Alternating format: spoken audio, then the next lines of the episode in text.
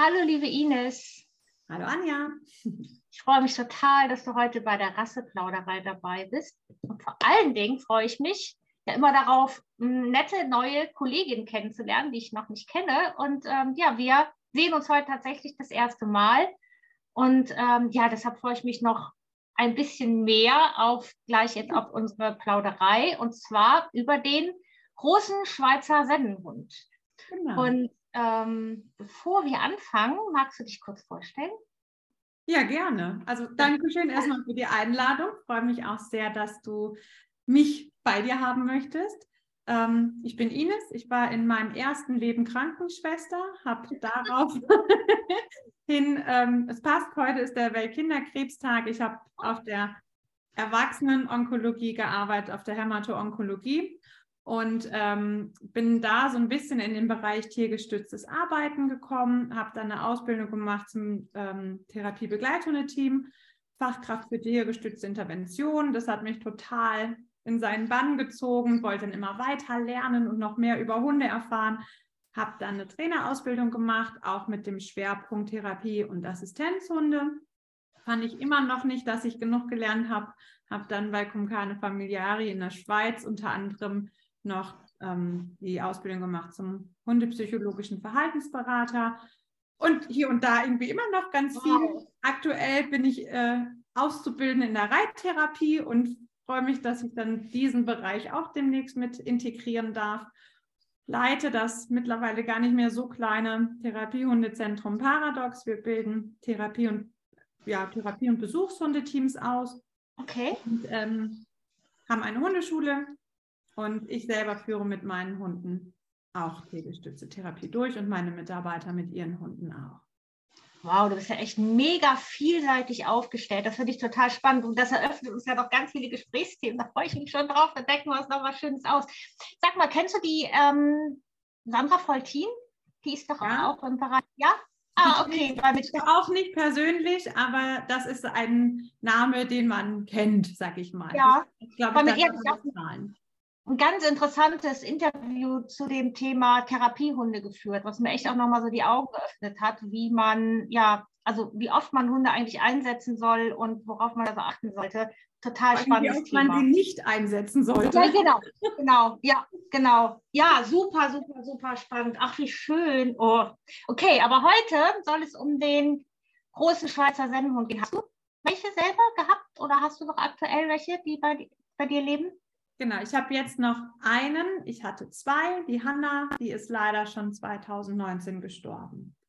Genau, ich hatte beide gleichzeitig. Der Hugo, der wird jetzt diesen Sommer wird er neun. Und die Hanna haben wir aus dem Inlandstierschutz quasi, ja, ich weiß auch nicht, die haben wir irgendwie übergeben bekommen ähm, nachdem sie schwer misshandelt wurde. Und der Züchter hat dann gesagt, Ines, ich möchte, dass dieser Hund zu dir kommt. Und ja. sehr lange telefoniert und dann habe ich mich ins Auto gesetzt und habe die Hanna geholt. Und leider ist sie nicht so alt geworden. Okay, oh, das tut mir sehr leid. Toller, okay. Ja. okay, bevor wir jetzt ähm, anfangen, wirklich das Interview oder das Gespräch zu führen, kommt ja wieder mein Part. Für alle, die die Rasseplauderei schon öfter gehört haben, die wissen, jetzt lese ich erstmal meine Einleitung vor und danach auch nochmal so ein bisschen ähm, etwas, was der VDH über den großen Schweizer Sennhund schreibt. Deshalb, du kannst dich jetzt zurücklehnen und noch einen Tee trinken. so, Moment. Okay, jetzt kommt meine Einleitung. Rasse sind auf spezifisches Verhalten selektiert und gezüchtet worden und haben somit auch spezifische Grundbedürfnisse. Die Hunde einer Rasse sollten eine bestimmte Funktion erfüllen. Um das zu tun, müssen sie ein bestimmtes Verhalten zeigen, dem Bedürfnisse zugrunde liegen, damit sie das Verhalten bzw. die Funktion auch zuverlässig zeigen können. Das Verhalten und somit auch die Bedürfnisse können, müssen aber nicht zwangsläufig bei jedem Hund der Rasse auftreten. Auch die Intensität des erwünschten Verhaltens ist variabel. Jedes Individuum einer Rasse ist individuell zu betrachten und eben nicht auf seine Funktion zu reduzieren. Okay, jetzt spricht der VDH mit uns. Ähm, der große Schweizer Sennenhund kommt ursprünglich aus der Schweiz und gehört zur FCI-Gruppe 2 Das sind Pinscher und Schnauzer und Rassen und andere Rassen. Ohne Arbeitsprüfung. So. Jetzt, lese, jetzt lese ich mal gerade was zu der Persönlichkeit vor. Auf dem Land fühlt er sich am wohlsten und wenn es dort nicht nur enge und, und es dort nicht nur engen Familienanschluss, da ist, glaube ich, irgendwie ein Schreibfehler drin, sondern auch noch etwas zum Bewachen gibt, ah nee, doch nicht, dann ist, es, dann ist der große Schweizer Sennenhund dem Glück schon recht nah. Der ehemalige Bergbauernhund aus der Schweiz ist robust und vielseitig. Am Reitstall oder auf einem Bauernhof ist er in seinem Element. Wenn es darum geht, Haus oder Hof effektiv zu bewachen, ist der große Schweizer Sennenhund der richtige Partner. Seinem aufmerksamen Wesen entgeht nichts, wobei er kein Hitzkopf ist, sondern abwägt und überlegt agiert. Eine Eigenschaft, die auf, den, die auf den Einsatz als Wächter des Viehs zurückgeht, woher er auch die Affinität zum Hüten und Treiben hat. Ähm, okay, jetzt nochmal ganz kurz was zu Vorlieben, Erziehung und Pflege und dann sind wir mit dem VDH durch. Heute leben die meisten großen Schweizer Sennenhunde als Familienhunde, was aufgrund ihrer hervorragenden sozialen Eigenschaften nachvollziehbar ist. Liebevoll im täglichen Umgang, Kindern gegenüber anhänglich, treu und angenehm lebhaft, bietet der Hund, der nur anschlägt, wenn er auch Grund dazu hat, alle Qualitäten, die das Zusammenleben angenehm gestalten. Folgsam ist der oft wasserfreudige Schweizer auch, wobei ihm eine gewisse Sturheit nicht abzusprechen ist. Seine Erziehung erfordert deshalb Rassekenntnis und viel Geduld. Ein ruhiger Umgang mit liebevoller Konsequenz führt am schnellsten zum, äh, Ziel. Teamarbeit ist stets eine gute Motivation und fördert die Lernbereitschaft des klugen Hundes. Da der große Schweizer Sennenhund nicht übermäßig jagdlich motiviert ist, bieten gemeinsame Spaziergänge durch die Natur recht viel entspanntes Freizeitpotenzial. Zughundesport ist eine exzellente Möglichkeit, den großen Schweizer Sennenhund rassespezifisch auszulasten. Okay, das war jetzt erstmal die Beschreibung vom VDH und ich erkläre nochmal oder ich schreibe oder ich erzähle nochmal ganz kurz so was über die Funktion, die ich jetzt vom VDH ableite aus der Beschreibung. Das ist, er war früher oder vielleicht auch heute noch Zug- und Treibhund, Haus- und Hofhund. Er meldet, er meldet Fremde, er bewacht das Vieh.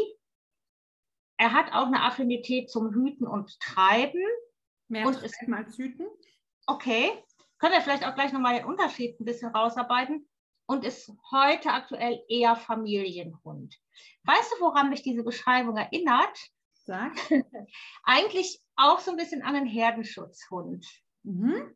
Ich habe aktuell noch einen Leonberger da, der ja zu den Lärmschutzhunden gehört. Ja. ja. Ich finde, die haben viel gemeinsam. Die Konstellation passt auch super zusammen. Ja. Wobei, ähm, ich glaube, dass der Herdenschutzhund noch ein bisschen erstmal so vom Wesen her ein bisschen runtergefahrener ist. Der mhm. Schweizer ist ein bisschen wacher, würde ich mal sagen. Also jetzt nicht im Sinne von wachen, sondern der ist ein bisschen cookiger, der ist ein bisschen aufmerksamer, der ist auch für kleinere Reize offener als, also ich kann es jetzt total schön wirklich so ja. parallel stellen.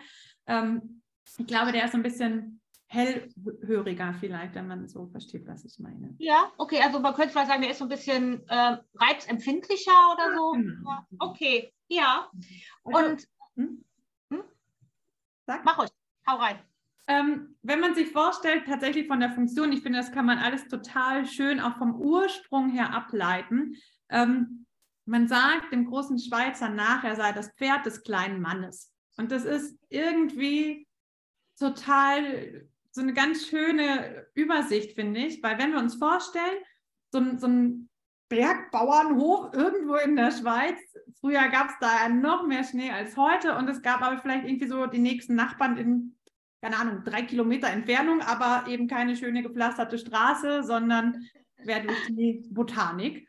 Und ähm, wenn man tatsächlich mit dem Pferd im Winter diese Strecken hinter sich gebracht hat oder zurücklegen musste, ähm, weil man seinen Schweizer Käse verkaufen wollte oder um weiter in den Klischees zu denken, ein paar Taschenmesser an den Mann bringen oder sonst was, ähm, dann äh, musste man ja diese Strecken, weil man sehr einsam da gewohnt hat, eben zurücklegen.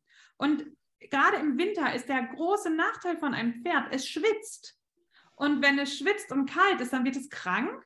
Und je nachdem, wie krass die Temperaturen waren, wird es auch sehr krank oder kommt gar nicht mehr zu Hause an.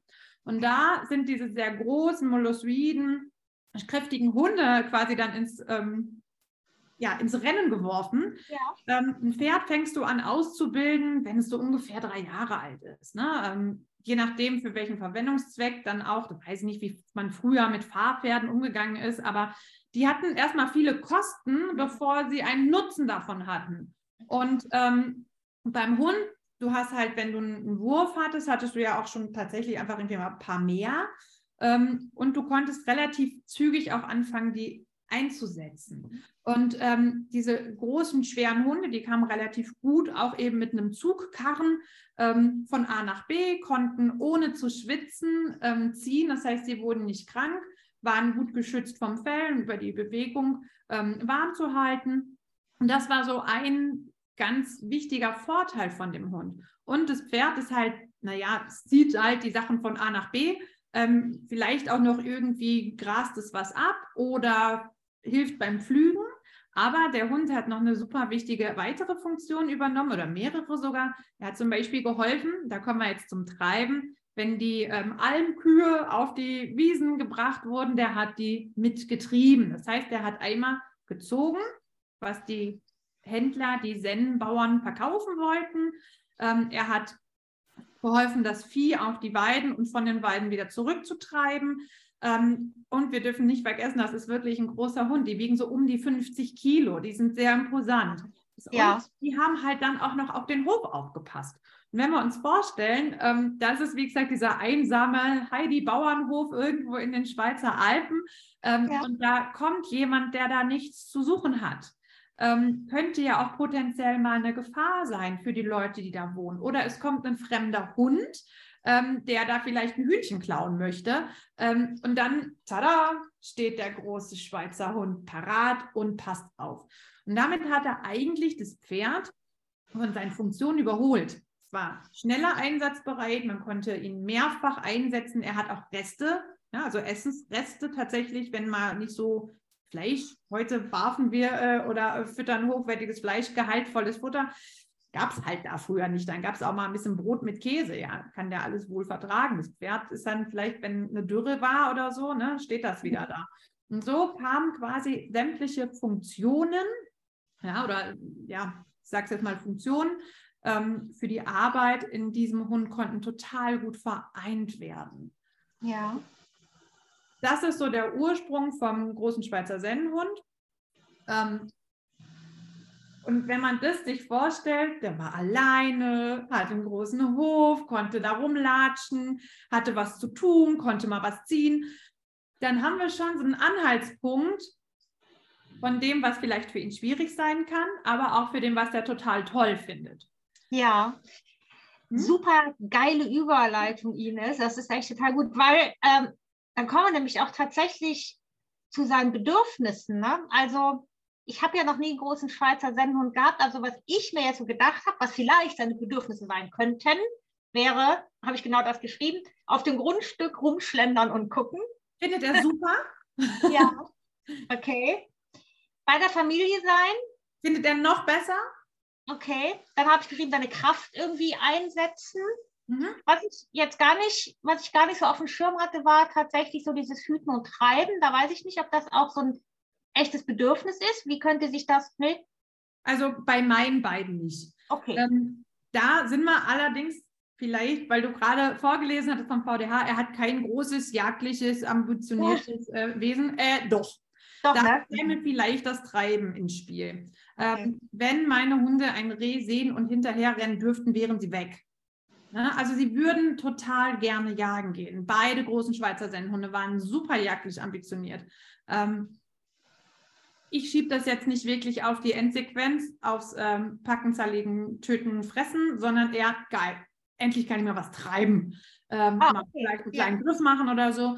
Ähm, aber alles andere ist dem eigentlich, wenn wir jetzt das Jagen, das Hetzen mal ausklammern, wo ich das Treiben ansiedeln würde, ähm, ist nicht so hoch im, im, also und er darf es nicht, ne? Also wir haben hier keine Opferrehe, damit die Bedürfnisse meines Hundes äh, befriedigt werden, dass ich mal ab und zu ein Reh rauslasse. Ähm, ja.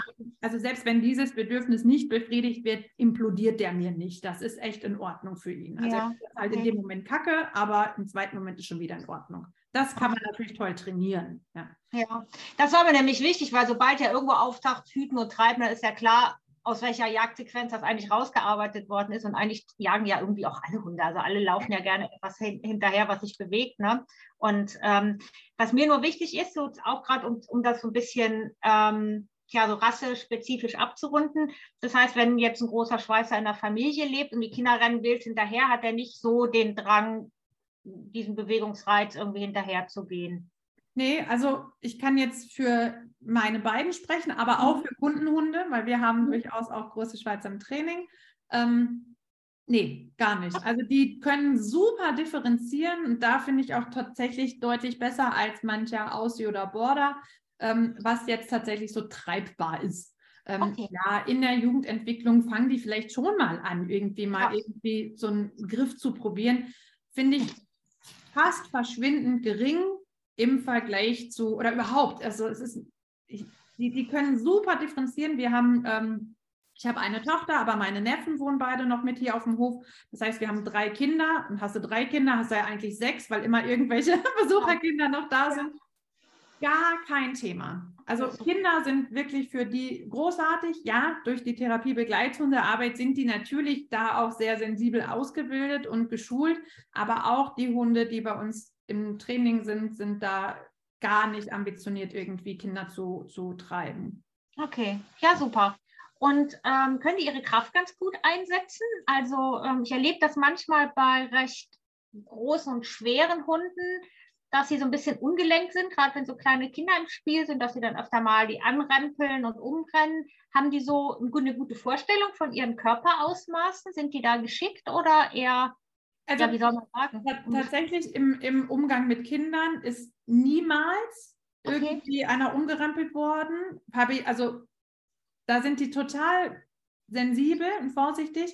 Wenn wir allerdings auf dem Sofa sitzen, dann denkt der Hugo schon, dass er so vielleicht so 15 Kilo wiegt und der oh. möchte dann auch bei mir auf dem Schoß sitzen und ganz nah kuscheln und ähm, genau, da hat er dann vielleicht nicht ganz so die, okay. die Vision von seinen Körperausmaßen, aber also tatsächlich ähm, vielleicht auch so einen kleinen Schmanker nochmal von der Hanna, eben die ähm, Hündin, die wir ähm, übernommen haben, die war wirklich schwerst misshandelt. Wir haben die mit 23 Wochen bekommen. Ich habe sie mit 23 Wochen übernommen, ähm, mit gebrochenen Rippen, ausgerissenen Krallen und gebrochenen Zehen. Die war in eine Familie vermittelt worden, wo man irgendwie dachte, ist ja total easy peasy, war da nicht so easy peasy und der Hund war völlig fertig.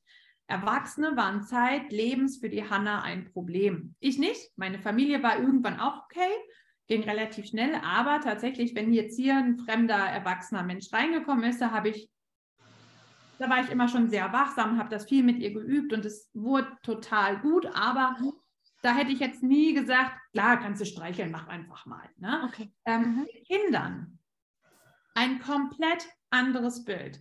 Ähm, und Hanna war kein Therapiebegleithund, weil sie mir einfach viel zu ängstlich war, viel zu unsicher. Die hätte ich niemals ähm, mit Erwachsenen eingesetzt. Niemals. Ich hätte dem Hund keinen Gefallen getan. Ich habe mhm. sie ganz selten bei ganz ausgewählten, schwerst mehrfach behinderten Kindern mitgehabt. Und dieser Hund war phänomenal. Auch besser als die anderen, weil die so wow. fein war. Ja. Und ähm, ich hatte so zwei, drei Kinder, zu denen sie regelmäßig dann auch mit durfte. Ähm, das war Wahnsinn. Ähm, und das hätte ich aber jetzt tatsächlich natürlich aufgrund von ihrer Erfahrung, die sie gemacht hat mit Erwachsenen, hätte ich sonst nicht gemacht. Aber es war so spannend zu, be zu, zu beobachten, wie krass sie differenziert und auch Kinder, die hier über den Hof gelaufen sind, waren immer gut, da gab es nie was. Aber wenn zum Beispiel eine Mama das Kind dann mal wieder von uns abholen möchte, was zu Besuch war, da war schon tatsächlich, da habe ich gesagt, ich gehe mit runter. Ne? Also da hätte ich niemals die Hand ins Feuer für sie gelegt. Niemals. Ähm, aber bei Kindern, natürlich war ich dabei. Ganz klar. Aber das mhm. war gar kein Thema, wenn die hier rumgefegt sind. Und beim Hugo genauso. Der ist halt einfach noch mal größer. Klar, als Hund einfach noch mal ein bisschen mehr Schmackes dahinter. Super vorsichtig mit Kindern. Ähm, so, persön also, so persönliche Geschichten berühren mich immer total. Ich habe voll. ich hoffe, das ja. ist okay. Also das ist natürlich sehr individuell, aber ähm, ja. ja. auch die, die Nicht-Therapiebegleitung und die Hanna war einfach keiner. Niemals wäre sie einer geworden. Ähm, und auch Kundenhunde, die sind schon sehr fein. Okay. Also sehr, sehr fein in der Kommunikation, die ich kenne. Und Kinder, ja. ich kenne noch keinen, ähm, die, die Kinder irgendwie, natürlich, wenn sie die passenden Lernerfahrungen machen konnten ne? und wenn sie mhm. passend begleitet werden. Bitte kein Aufruf, äh, schnapp dir mal einen großen Schweizer Hund aus dem Tierschutz und schmeiß da mal fünf Kinder rein. Ganz blöde Idee. Aber wenn die Hunde das gut lernen können, wenn die Kinder das gut lernen können, ist mega. Okay, sehr schön. Ja. Ja, weil es werden ja einfach oft also ich meine, es gibt ja einfach viele junge Familien, die Kinder haben, die sich einen Hund wünschen. Und vielleicht ja. ist ja jetzt auch unsere Beschreibung dazu, dass es eben mal kein Aussie wird, sondern vielleicht, wenn man genügend Platz hat, eher mal so ein Vertreter. Genau, man muss natürlich auch da, ne, die sind halt auch schon als Welpe und Junghund groß und schmackig. Mhm. Und wenn ich jetzt so einen kleinen Toddler habe mit zwei Jahren, der einfach vielleicht selber noch gar nicht gut stehen kann, äh, und dann so einen, weiß ich nicht, fünf Monate alten großen Schweizer Jungsennenhund, die können ja ihre Kraft noch nicht dosieren. Die können auch mhm. noch nicht einschätzen. Die sind ja selber noch so flapsig und tapsig. Ja. Und trotzdem haben die schon ihre 20, 25 Kilo. Ne? Da muss man schon, also auch wenn sie toll sind mit Kindern, wirklich ganz, ganz gut überlegen, kann ich so einen großen Hund mhm. ähm, gerecht werden und kann ich das auch sicherheitsmäßig quasi mit meinen Kindern leisten. Ja, gut, dass du das so differenzierst, ne? weil ähm, kein Hund ist eben per se kinderlieb und gerade je nach den unterschiedlichen Entwicklungsstadien zeigen die ja natürlich auch ein anderes Verhalten als nachher der erwachsene Hund. Das ist ja. super wichtig. Danke dir. Und du hast ja gerade schon mal so gesagt, dass, dass so große Hunde natürlich auch eine spezielle Umgebung brauchen. Und da würde ich eben auch noch mal gerne ein bisschen einhaken. Ähm, der ist ja auch beschrieben als wachsam. Ja. Das heißt, wenn ich jetzt hier in so, einer Vor in so einem Vorort lebe, ich habe vielleicht noch einen großen Garten. Wie zeigt sich diese Wachsamkeit? Also lässt der Besuch rein, bleibt er viel am Gartenzaun? Was habe ich da so zu erwarten? Mm, ja, also wir haben tatsächlich einen Hof. Es sind Hof- und Wachhunde mit ja. weiteren Funktionen sozusagen. Gell? Aber das tun die auch. Also die mhm. passen schon auf. Ähm, wir haben ähm, eben diesen ist ein abgeschlossenen Hof und der ist komplett umzäunt und die können hier schalten, walten, wie sie wollen. Ähm, Besucher finden, also Hanna aufgrund ihrer Vorerfahrung fanden Besucher eher so mäßig gut, wenn man, das, klar, da könnte man mit Training viel machen. Hugo, der gar keine schlechten Erfahrungen mit Menschen gemacht hat, findet Besucher großartig und der freut sich eigentlich immer, dass er jetzt Besuch bekommt. ähm, er ist super mit Menschen, aber ähm, wenn er, glaube ich, das Gefühl hat, dass es in Ordnung ist. Ähm, ich kann mal eine Story erzählen, ähm, weil das ist mir damals das tatsächlich zum ersten Mal richtig bewusst geworden. Und zwar war ich ausnahmsweise mal das erste und ich glaube bis dahin einzigste Mal komplett alleine auf dem Hof. Mhm. Und ähm, es war Sperrmüll und wir hatten vor dem Hoftor halt so, was weiß ich, ein Sofa hingestellt und irgendwelche Stühle, was man halt auch im Sperrmüll tut. Und nachts um zwei, wir pennen und der Hugo wurde auf einmal total unruhig. Ja, jetzt muss der aufs Klo, ne? Gut, lässt er den raus. Ich im Schlafi irgendwie die Tür aufgemacht, dass der Hund raus kann und nichts da pinkeln. Ich habe den noch nie so gesehen. Der ist wow. ganz langsam nach vorne, der hat ganz tief geknurrt und ähm, ist ganz langsam, aber sehr straight äh, zu diesem Hoftor gelaufen, weil davor ist jemand durch den Sperrmüll gehuscht und hat halt mal geguckt, was er so brauchen könnte. An sich gar kein Problem. Aber da dachte ich nur, boah, krass Hund, ne? Ich habe gepennt, wenn der jetzt hätte reinkommen wollen. Ich hätte es gar nicht bemerkt. Ich bin allein auf dem Hof, ich hatte Schiss. Ähm, aber mein Hund hat es bemerkt und hat auch sofort komplett richtig reagiert. Und der Hugo kennt das Signal Danke. Und ähm, wenn er, er macht ja seinen Job. Dafür ist dieser Hund jahrhundertelang selektiert worden, dass er genau das tut. Äh, das heißt, wenn er seinen ähm, angeborenen Job macht, dann möchte ich nicht schimpfen, sondern ich möchte sagen, boah, Hugo, Dankeschön, Hast du gut gemacht, ab hier übernehme ich. Es ist in Ordnung, dass dieser Mensch durch den Sperrmüll huscht. Der hat sich dann auch so erschrocken, der wollte nicht mehr huschen, der ist dann gegangen. ähm, fand ich ja. jetzt auch nicht so schlecht, aber ne, also die tun das schon. Aber mhm. irgendwie auch da, ne, wenn man dem Hund sagt, es ist in Ordnung, dass hier tagsüber Leute reinkommen, das kann man alles trainieren. Ne? Und ja. wie gesagt, dann ja, wenn hier auch zum Beispiel von der Hundeschule, wir haben unser Trainingsgelände bei uns im Garten sozusagen, also Riesengarten, ähm, das findet er doof, wenn da Hunde aussteigen. Ja. Ähm, und das ist okay. Und dann sitzt er oben am Fenster, weil wenn ich Hundekunden erwarte, dann möchte ich weder, dass Hugo anbellen muss direkt oder dass meine Hundeschulkunden auch direkt angebellt werden. Und manchmal, ist auch nicht immer, aber manchmal sitzt er oben am Wohnzimmerfenster und sagt so, wuff, wuff, bin ich jetzt nicht so cool, können Sie bitte wieder gehen. Auch da, es ist seine Funktion gewesen. Der musste auf den Hof aufpassen und fremde Hunde waren ja eigentlich eher ähm, nicht so willkommen. Finde ich völlig in Ordnung. Und dann rufe ich immer von unten nach oben, Hugo, danke. Und dann ist auch wieder Ruhe. Also dann, das funktioniert gut, wenn man es trainiert. Okay. Ähm, aber ja, sie tun es. Und das wäre vielleicht was in so einem Mehrfamilienhaus, wo ähm, ähm, vielleicht wirklich auch mehrere Parteien über und untereinander arbeiten, äh, arbeiten, wohnen. auch das auch. ähm, dass man das echt auf dem Schirm hat, dass es sein kann, dass der Hund das an, merkt, dass er da was gehört hat und dass das vielleicht nicht so cool ist oder dass man mal eben schauen sollte. Ähm, und ich finde es immer total fair, wenn man das vorher weiß und nachher sich nicht ärgert, boah, jetzt bellt der Hund bei jedem Schritt im Treppen. Ja. Wie ja. sind das gemacht worden? Ja. Und ähm, ja, man kann das, finde ich, gut trainieren, weil so stur, wie man es ihm nachsagt, ja, Rasse, Etikett und sonst was, ja, die sind schon ein bisschen stur, aber hey, ich habe jetzt einen Leonberger. Ich finde nicht mehr, dass der große Schweizer stur ist. ähm, genau, genau, ganz kurz nochmal, ich finde ja auch stur ist ja, also ich finde, das kann man viel besser durch zielorientiert ersetzen. Irgendwie. Ich glaube, sie überlegen einfach, ne, ist das gerade, ist das sinnvoll für mich? Ne? So, und ja. Es ist natürlich sinnvoll für den Hund, der dafür gezüchtet wurde, eben Fremde zu melden, dass er Fremde meldet. Und wenn mhm. er das dann tut, ist das erstmal völlig in Ordnung. Und man kann das gut trainieren. Also der Hugo ist echt ähm, schlau, der hat Bock zu lernen, der natürlich, ähm, er findet auch Fressen super. er das ist auch geil. Ja. Ich kann ihn toll auch mit Umweltfaktoren ähm, belohnen, aber ähm, dass, wenn man sich jetzt wirklich einen Hund holt und den, also einen großen Schweizer Sennenhund holt und den in so einem, in so, so einem Mehrfamilienhaus hat, das kann gut gehen, aber man muss wissen, dass der vielleicht auch irgendwann sagt, ey, Alarmstufe rot oder äh, kannst du mal gucken. Und wenn dann halt die Nachbarn sagen, boah, hör mal, immer wenn du nicht da bist und bei jedem Auto, das hier vorfährt, flippt der völlig aus und hüpft aus der Hose, ähm, das kann natürlich auch mal zu Unmut im Haus führen. Das sollte man einfach vorher wissen. Und wenn man sagt, ich habe aber jetzt einfach einen kleinen, ich wohne im Mehrfamilienhaus, ich habe aber eigentlich Zeit und ich mag, ich arbeite vielleicht auf einer Baustelle und ich nehme den Hund dann mit und dann darf der da gucken oder eben auch nicht. Ähm, das muss man einfach vorher wissen und dann die Zeit entsprechend für das Training dem entgegenzuwirken, dann auch mit einberechnen. Und dann klappt das gut. Ähm, da könnten wir eigentlich schon mal direkt so eine Schleife machen. Wo würde sich denn ein großer Schweizer Sennenhund wirklich wohlfühlen? Also du hast ja jetzt schon so ein bisschen das Mietshaus angesprochen. Meine Vorstellung wäre jetzt natürlich genau das, was du, wie du lebst, ne, Hof und äh, dass sie viel selbst entscheiden können und ähm, ja einfach viel Platz haben, um so rumzuschlendern.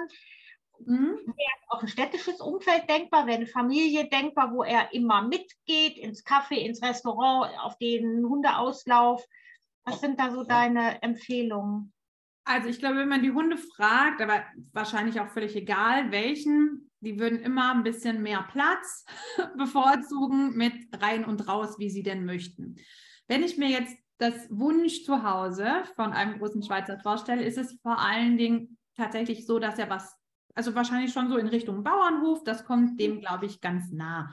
Ähm, tatsächlich vielleicht auch was, wo er nicht zu viele Treppen steigen muss, weil wenn die einfach alt werden, die wiegen nachher 50 Kilo. Ich kann meinen Hund nicht die Treppen hoch und runter schlören. Es geht nicht, ich kann das nicht ähm, dass man da vielleicht auch drauf achtet und mal zwei Schritte weiter denkt. Ähm, natürlich kann der als junger und agiler Hund die Treppen hoch und runter laufen, aber wenn man das Glück hat und die Hunde werden vielleicht wirklich alt, dass man das mindestens im Hinterkopf hat. Ähm, ideal wäre es, wenn Wasser in der Nähe wäre. Also wir haben, wir, wir, wir haben Bach vor der Haustür. Ja, haben, ich glaube, wir haben tatsächlich das Gute zu Hause für den Hund.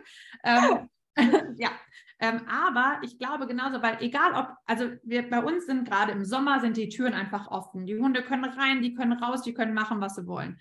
Ähm, natürlich bin ich im Sommer auch viel draußen, aber ähm, ich bin halt auch mal im Büro.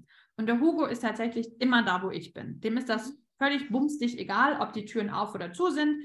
Wenn er sich das entscheiden kann und ich da bin, dann legt er sich in der Regel zu mir. Wenn ich mhm. draußen arbeite, findet er das natürlich noch besser. Ähm, und ja, der liegt auch wirklich gerne mal einfach mitten in der Hofeinfahrt und glotzt so umeinander und lässt den lieben Gott einen netten Mann sein lassen. Aber da glaube ich tatsächlich, wenn man die Möglichkeit, ein, ich meine, wie abstrus ist das? Ich meine, wir haben hier einfach super Glück, dieses Fleckchen Erde gefunden zu haben. Das ist aber wirklich nicht der Standard. Ähm, und ja, man kann auch ein toller, großer Schweizer Sennenhund Mensch sein, wenn man eben nicht so wohnt.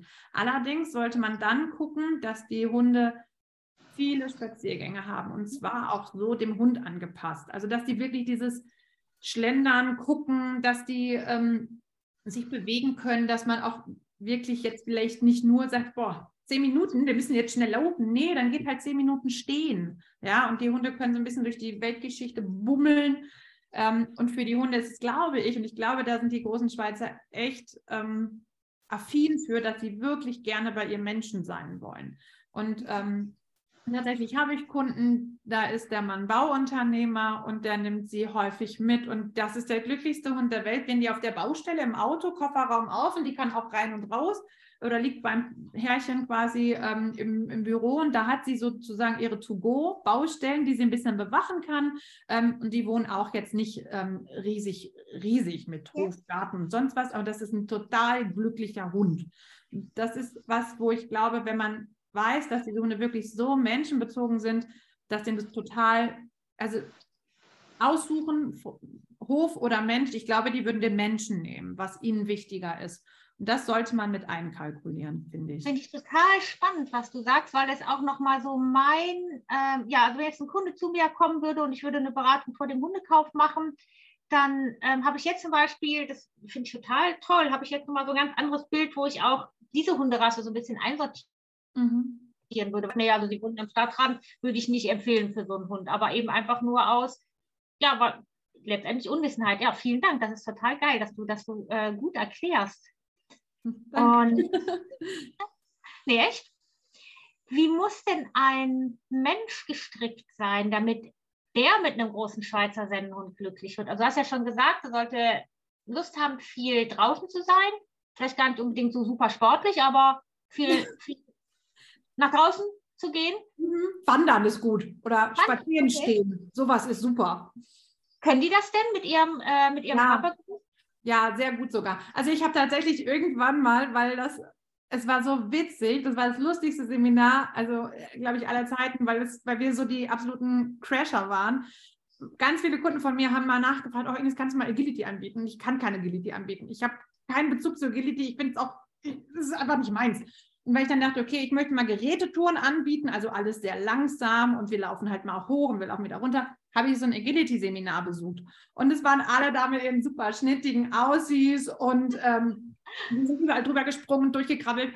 Und der Hugo hat echt so die Buffetfräse gemacht und ist einfach überall durchgelatscht und hat, also es war so lustig. Wir haben jedes Hindernis, was man irgendwie umschmeißen konnte, haben wir umgeschmissen, weil das einfach total sinnbefreit fand, da jetzt irgendwie mehr zu machen, als man muss.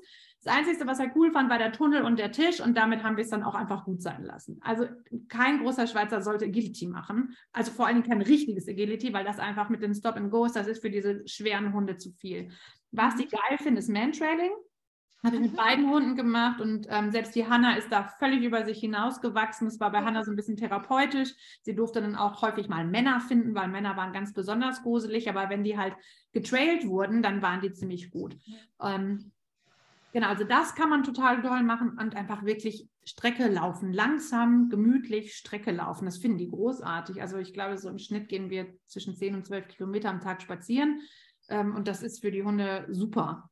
Also die werden dann nicht zu fett, die laufen schön, die sind irgendwie im Schwung, können sich ja. bewegen, können schnuppern und also ja, wir haben hier relativ großes Grundstück und trotzdem ist das wahrscheinlich nicht das, was die ähm, sonst so in ihrer normalen Schweizer Alpen an äh, Weidekontrolle ablaufen. Also die sind schon dafür gemacht, dass die sich bewegen. Die sind aber nicht dafür gemacht, dass die sich schnell bewegen mhm. ähm, oder über einen längeren Zeitraum schnell bewegen. Okay, verstehe. Ja.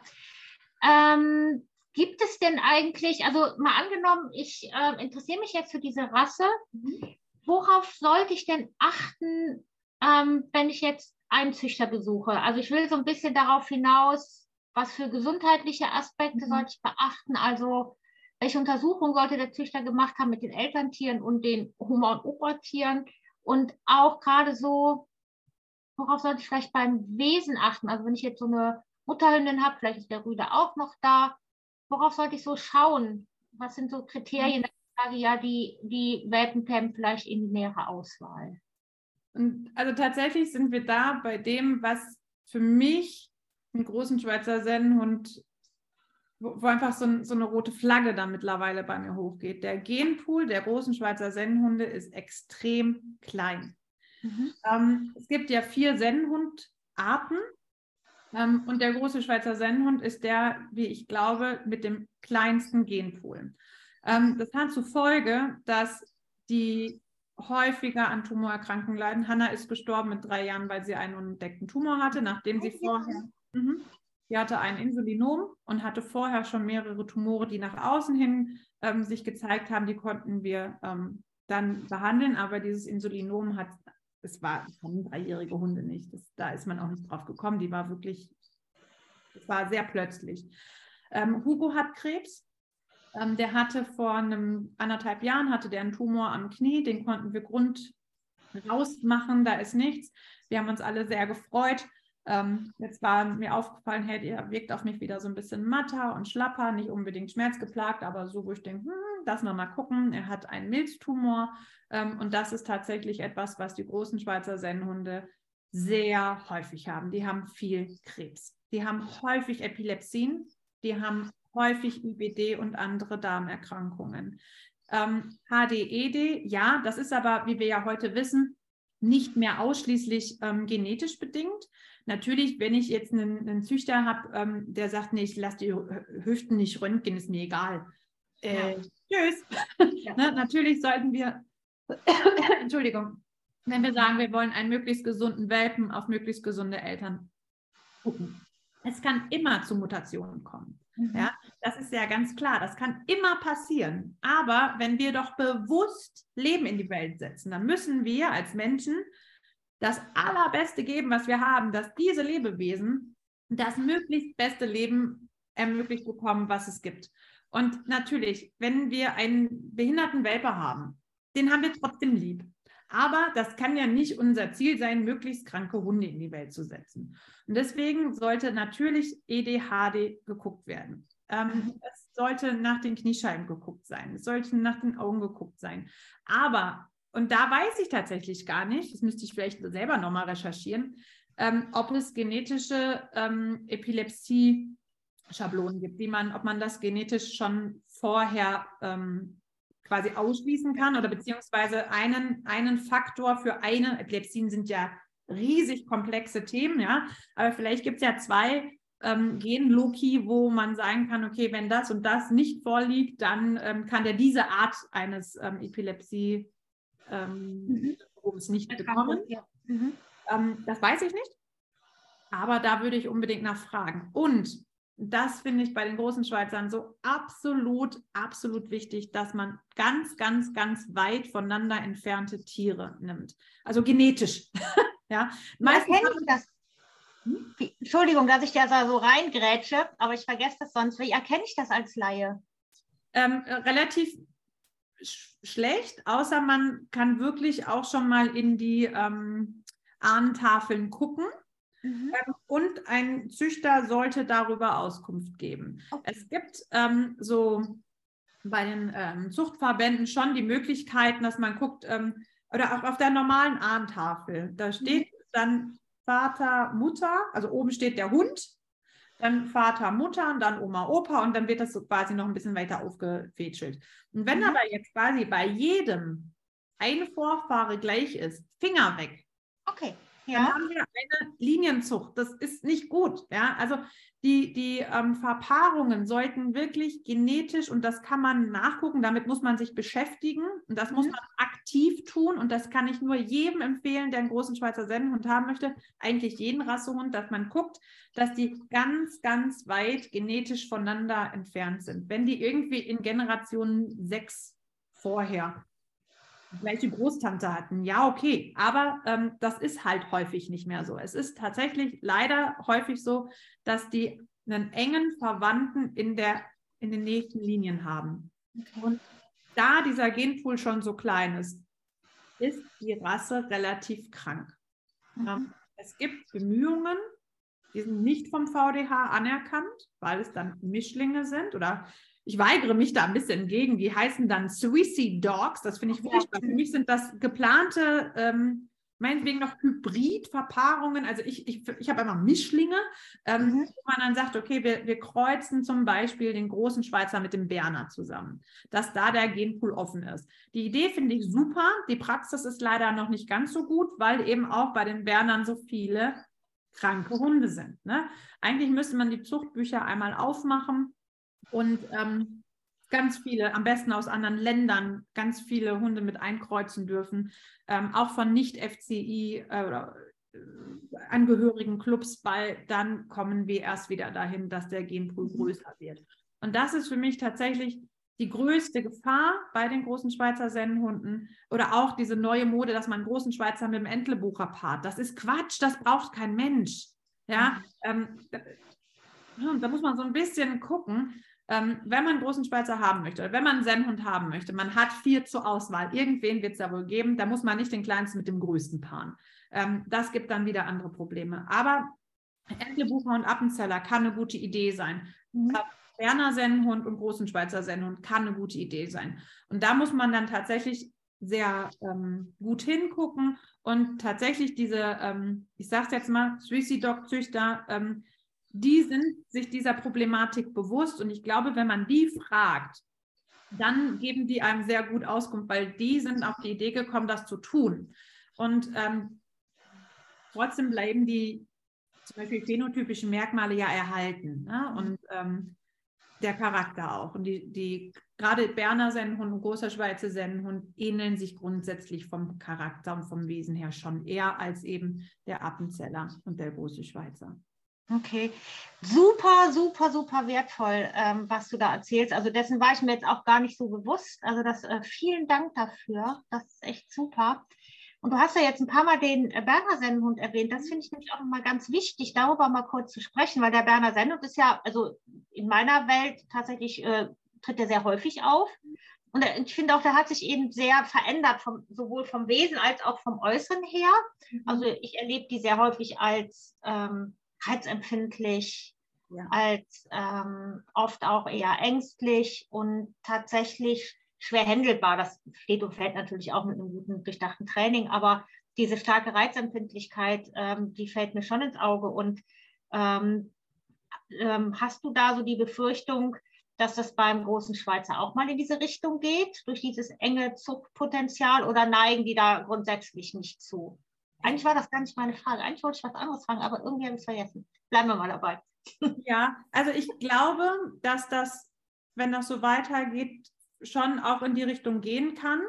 Ähm, ich befürchte aber tatsächlich, und das ist jetzt vielleicht ein bisschen hart und das ist absolut nicht evidenzbasiert, dass die Rasse vorher so krank ist, dass die diese Verhaltensauffälligkeiten selektiv nicht zeigen. Also, dass okay. man nicht sagt, okay, der Hund ist körperlich gesund, hat aber einfach psychisch totale Auffälligkeiten. Ich glaube, das Kohele oder das, das geht dann Hand in Hand miteinander. Ähm, und dann fragen wir uns natürlich wieder, warum ist der Hund so? Weil er Schmerzen hat, weil der irgendwie immer Kopfweh hat, weil der epileptische Anfälle hat und dadurch eine Hypoxie, dass der danach irgendwie verhaltensauffällig ist. Und das ist dann, glaube ich, so ein bisschen, welche Verhaltensauffälligkeit ist jetzt, weil der verhaltensauffällig ist? Oder mhm. welche Verhaltensauffälligkeit ist, weil der einfach die körperlichen, gesundheitlichen Voraussetzungen gar nicht mehr hat, das nicht zu haben.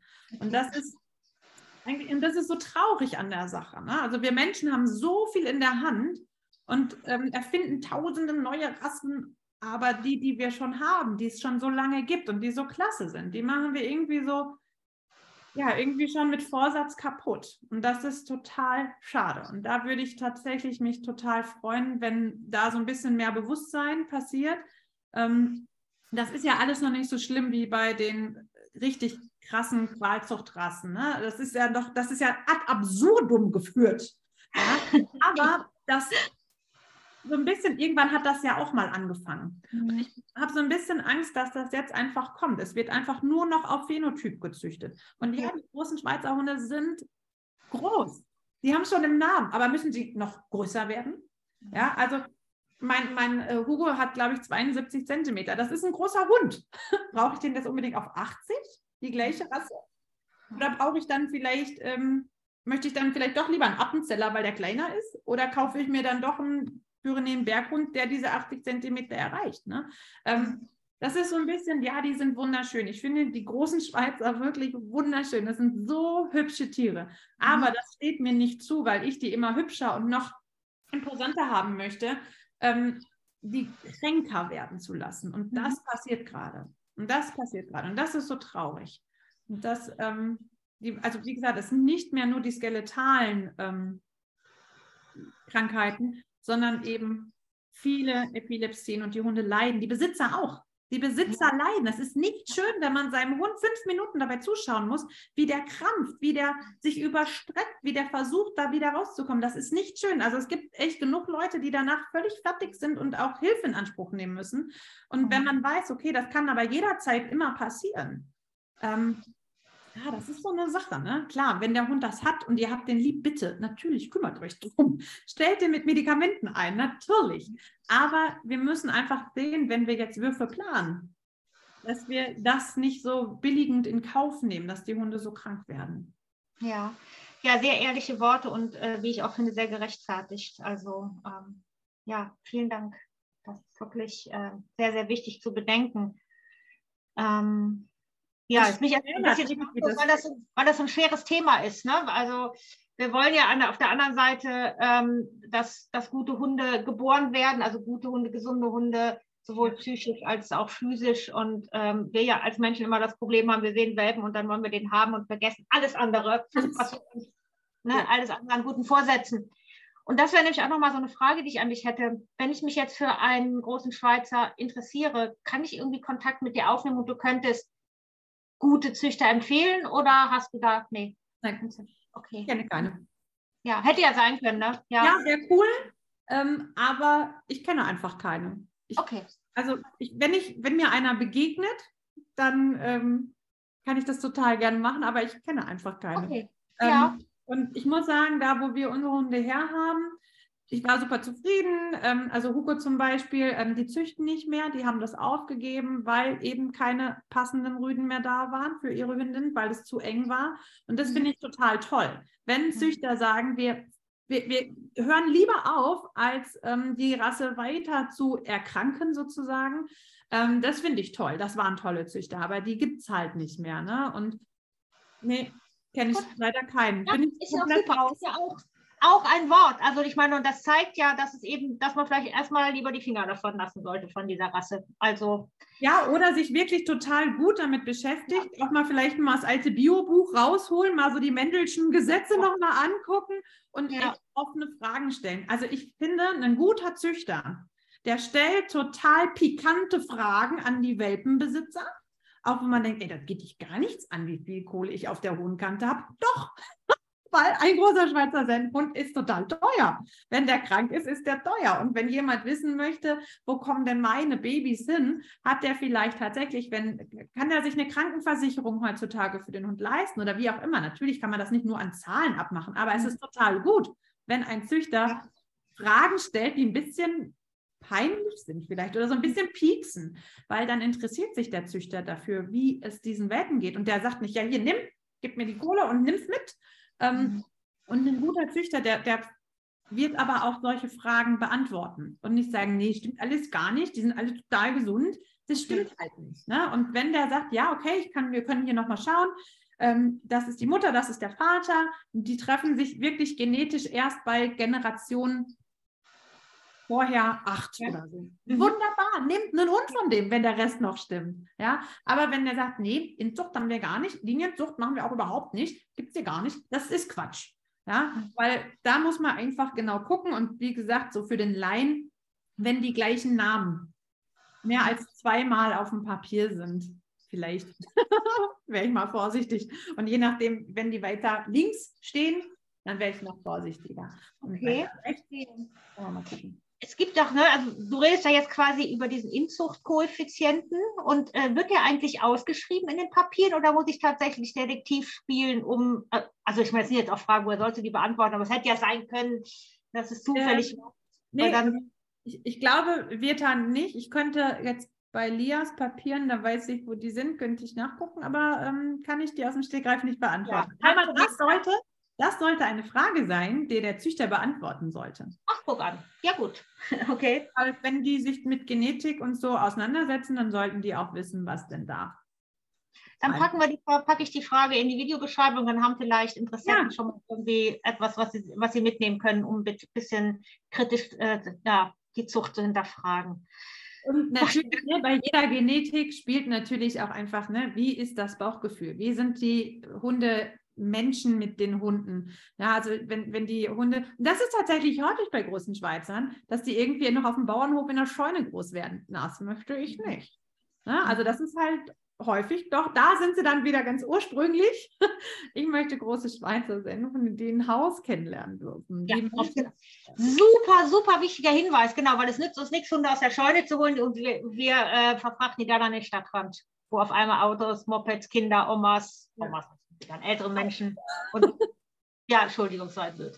Ähm, ja, ganz, ganz wichtig, weil ich kann mir nämlich schon vorstellen, dass vielleicht auch Menschen, die eigentlich gar nicht irgendeinem Zuchtverband angehören, diese Rasse einfach mal verpaart, weil die hat man halt und der Nachbar hat vielleicht eine Hündin oder ich habe einen Rüden und dann werden die im Stall großgezogen und für, ich habe ich mal, habe ich nämlich, glaube ich, auf Ebay schon ein paar Mal gesehen, dass sie dann für ein paar hundert ja. Euro werden. Also das ist tatsächlich, finde ich, bei den ähm, Hofhunderassen, Herdenhunde, äh, Herdenschutzhunden relativ noch Usus, dass ja. man ähm, die tatsächlich auch ja klar, wenn das jetzt ein Herdenschutzhund ist, der auch nachher irgendwie mit den Schafen arbeiten soll, prima, lasst ihn im Stall, prima. Aber wenn wir eben jetzt so eine Familie sind, die am Stadtrand wohnt, wir brauchen keinen arbeitenden großen Schweizer Sennhund, der die Rinder treibt, weil da gibt es halt keine. Und wenn ja. da irgendwo Rinder sind, dann wollen wir nicht, dass der die Rinder vom fremden Bauern treibt, weil das gibt wieder Ärger.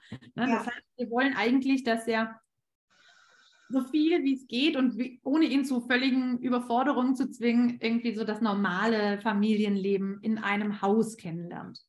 Mhm. Das, ja. genau. Also es kann ja auch sein, ne? es gibt diese Obstwürfe, die dann auch toll sind. Oder tatsächlich, weil die werden im VDH nicht geführt, dass einer sich echt Gedanken macht, sagt, ich habe eine tolle große Schweizer Sennenhündin und mein Nachbar oder Kumpel hat einen ganz großartigen, alle Untersuchungen positiv verlaufenden ähm, Berner Sennenhund und die paaren wir jetzt an, weil wir um diese Gefahren wissen. Ja.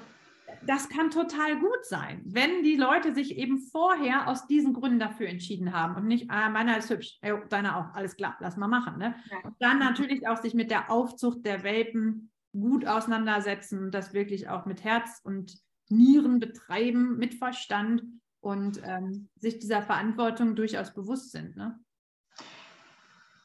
Würdest du dir heute noch mal einen großen Schweizer Sennenhund, sagt man, kaufen, anschaffen? Mir fehlen immer die richtigen Worte, aber du weißt, was ich meine. Bei dieser Frage habe ich mich durchaus ein bisschen gefürchtet, mhm. weil ich liebe den Hugo, der ist nur geil. Das ist so ein fantastischer Hund und ich glaube, es kommt keiner mehr. Also Tierschutz, wenn die Hunde schon da sind, ich, also sage ich heute, ne? Ich habe mir da echt mein Herz dran verloren. Das ist einfach ein toller Kerl, aber ich glaube, so, so schwer mir das echt fällt, das auszusprechen. Ich glaube, ich würde mir keinen bewusst ausgesuchten großen Schweizer mehr hertun, solange die Situation so ist. Das kann mhm. natürlich in ein paar Jahren noch wieder anders sein, aber nee, ich glaube, wenn ich jetzt mir einen Hund kaufen würde, es wäre wahrscheinlich aktuell kein großer Schweizer Sender, mhm. obwohl ja. der fantastisch ist. Also ich ja. wollte keinen Tag, den ich mit ihm habe, missen trotzdem, es fällt mir schwer, das zu sagen, aber ich glaube, ich würde mir keinen mehr hertun, mhm. weil der Rest, es hat so einen Rattenschwanz mit sich. Ja. Nicht um jeden Preis. Also ja. Wenn die Hunde, noch, also klar, wenn die super gesund und alles, wenn alles passt, ja, aber das ist so schwer zu finden. Ich glaube, nee, also wenn ich jetzt aus dem Bauch raus eine Entscheidung treffen müsste, nein. Okay, ja. Wow, irgendwie bin ich ja, also ich bin auf der einen, also ja, ich danke, also ich weiß gar nicht, wo ich anfangen soll. Ich finde so. Hoffentlich nicht alle Illusionen völlig so niedergemacht. Gar nicht, gar nicht, gar nicht. Also, weil ich finde ja, ich finde es ja immer nur wichtig, man kann sich ja doch, also durchaus für so eine, ich meine, der große Schweizer Sendung ist ja nicht die einzige Hunderasse, die in diesem Dilemma steckt. Und man kann sich ja durchaus dafür entscheiden, diese Risiken in Kauf zu nehmen. Man muss es eben nur wissen. Und deshalb finde ich das super wichtig, dass du diesen großen Exkurs da wirklich gemacht hast in diese Richtung. Ja, doch. Denn ähm, wenn man das nicht weiß und, und hofft auf ein langes Leben mit einem, mit einem gesunden Hund und diese Rasse gibt das vielleicht nicht mehr her, dann ist es ja eine Riesenenttäuschung und da, da wird ja allen so viel Leid mit angetan. Und deshalb kann ich mich ja bewusst dafür entscheiden und alles ist gut, dann weiß ich, was auf mich zukommt und ich kann dem Tier ein schönes Leben ermöglichen und habe die ganzen Ressourcen, die ich dafür brauche. Aber ähm, diese Blauäugigkeit, die hast du jetzt mit dem Gespräch so ein bisschen genommen. Das finde ich auch total wichtig für alle Beteiligten, für die Hunde und für die Menschen. Also echt vielen Dank. Finde ich ja. super. Danke. Ja. ja, und irgendwie habe ich dem auch gar nichts mehr hinzuzufügen. Ich habe keine Fragen mehr. Ich will nichts mehr sagen, weil ich fühle mich so rundum total informiert. Das freut mich. Ja, echt. Also ich meine, ich habe jetzt hier gerade noch mal so auf mein Skript geschielt. Da sind noch so ein paar Fragen, die offen sind, aber eigentlich sind die für die, für die uninteressant irgendwie, weil du hast so ein tolles Bild vermittelt. Ähm, ja, dass ich wirklich ähm, ganz glücklich und zufrieden bin. Hast du zum Abschluss noch eine tolle Info? Willst du noch irgendwas sagen? Oder bist du auch rundum erstmal zufrieden mit dem Bild, was du so gemalt hast? Vielleicht, vielleicht kein, also nur, weil es so viele Leute gibt, die sagen, das ist ein großer Hund und der braucht eine harte Hand. Also der Hugo ist ein großer Hund und der braucht keine harte Hand. Der braucht strukturiertes Training. Das sind die Klicker-Uschi-Hunde hier vorm Herrn. Ähm, die, also ja, man kann einen großen Schweizer Sennenhund auch erziehen, ohne dem regelmäßig an der Leine zu rucken.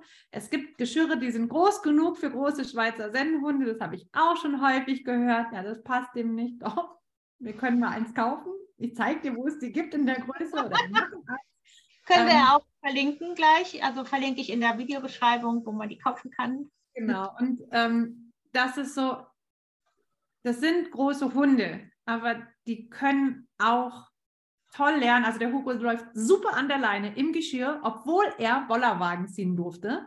Ähm, der, der läuft der, ist super. Und das hat er eben über, auch über positives Hundetraining gelernt. Und das vielleicht nur noch mal so ein kleiner Trainingshieb am Rande. Nein, auch diese Hunde brauchen keine Leinenrucke und keine Stachelhalsbänder. Ja, ist auch wichtig, dass du das, dass du das sagst. Das habe ich auch ähm, tatsächlich vergessen zu erwähnen. Manchmal gehe ich davon aus, dass alle unsere oder meine Zuhörerinnen und Zuschauerinnen sowieso sich nur dem positiven Training verschrieben haben, was ja aber gar nicht so ist. Ähm, was ja auch gut ist, weil dann können Sie ja jetzt auf meinem Kanal auch noch ein paar Eindrücke äh, gewinnen.